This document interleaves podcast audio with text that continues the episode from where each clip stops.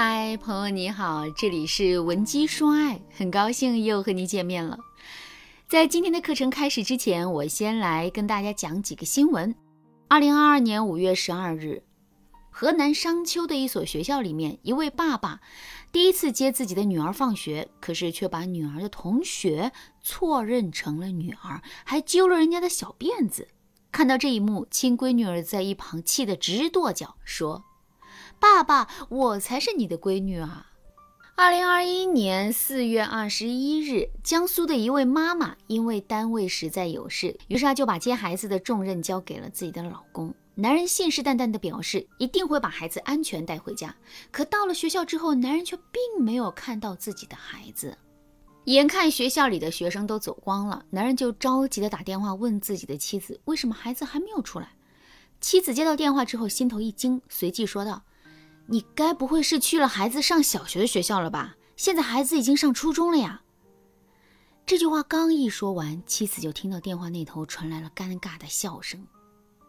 二零二一年九月三日，南充市一名男子因疑似虐童被警方传唤，后经警方调查，该男子虐童的事实不成立。真实的情况是这样的。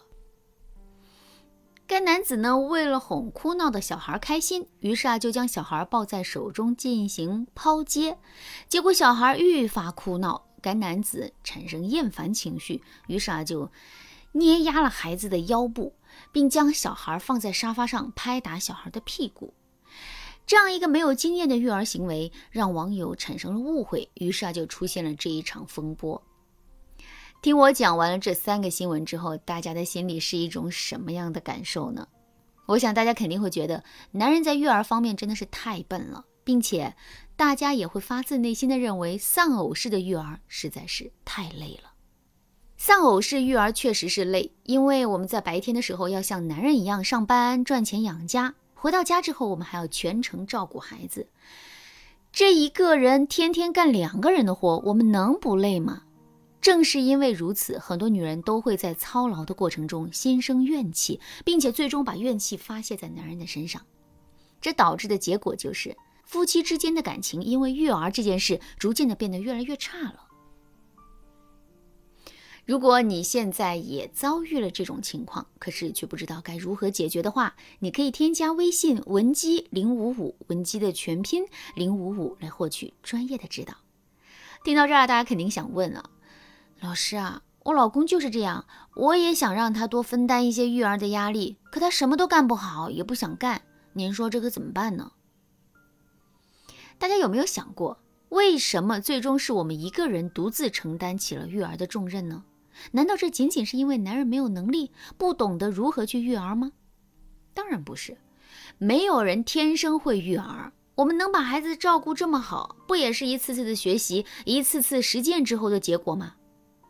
其实啊，相比较于没有能力，男人在育儿上更大的问题是，他本身没有参与到育儿的动力，没有动力就不会去学习，不会去实践，没有学习和实践的过程，他自然就做不好育儿这件事，做不好育儿这件事，他自然就没有了把它做好的动力。你看，男人在育儿这件事情上就是这么陷入恶性循环的。那么，男人在最开始的时候是怎么失去育儿的动力的呢？其实啊，这里面有两种情况。第一种情况是，男人对育儿这件事的观念很淡薄。我们要知道的是，女人对自己当妈妈这件事啊，是有一个完整的适应过程的。就比如说，女人有十月怀胎的过程，这个过程中的每一次痛苦，都是在提醒女人她快要当妈妈了。可是，男人并不会有这样一个完整的适应过程。事实上，大部分男人都是在孩子降生之后才开始去适应自己爸爸的身份的。所以，当我们全身心的投入到妈妈的角色的时候，男人可能还是游离的状态。之后，当我们已经能够把孩子照顾得很好的时候，男人可能才准备好去照顾自己的孩子。这也就意味着，在照顾孩子的这件事情上，我们和男人之间是有观念上的错位和能力上的时间差的。由于这种错位和时间差的存在，在一个特定的时间里，我们会认为自己完全可以凭借自己的力量把孩子照顾好，而不需要男人的帮助。这导致的结果就是，我们并不会给到男人很多照顾孩子的机会。站在男人的角度来说，当他发现自己根本不被需要，也没有任何照顾孩子的机会的时候，他自然就会失去学习和实践育儿知识的动力。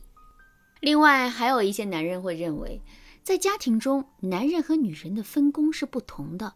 具体来说，就是男人负责赚钱养家，女人呢负责照顾家庭和孩子。所以啊，基于这个观念，男人会认为自己根本就不需要育儿，只需要好好工作，给孩子赚很多的钱就可以了。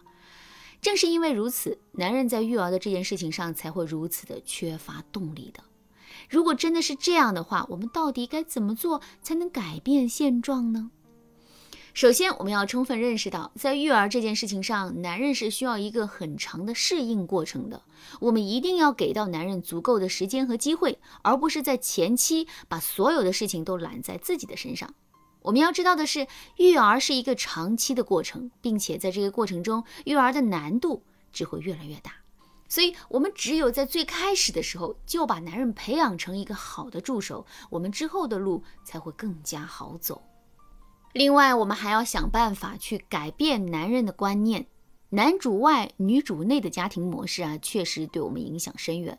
可时代已经变了，现在的女人大都有自己的工作，并且在社会中扮演着越来越重要的角色。所以，从客观上来说，女人工作的压力完全不亚于男人的工作压力。那么，在育儿这件事情上，男人是不是也应该做出自己的贡献呢？答案是肯定的。当然啦，为了让男人更好的意识到这一点，我们还要在平时的生活中啊，多给男人树立几个榜样。比如，我们可以对男人说：“我闺蜜的老公真挺厉害的，带孩子有模有样的。老公，我觉得你比他聪明多了，在带孩子这件事情上，你肯定能够做得比他更好的。”我们这么一说，男人肯定就有带孩子的动力了。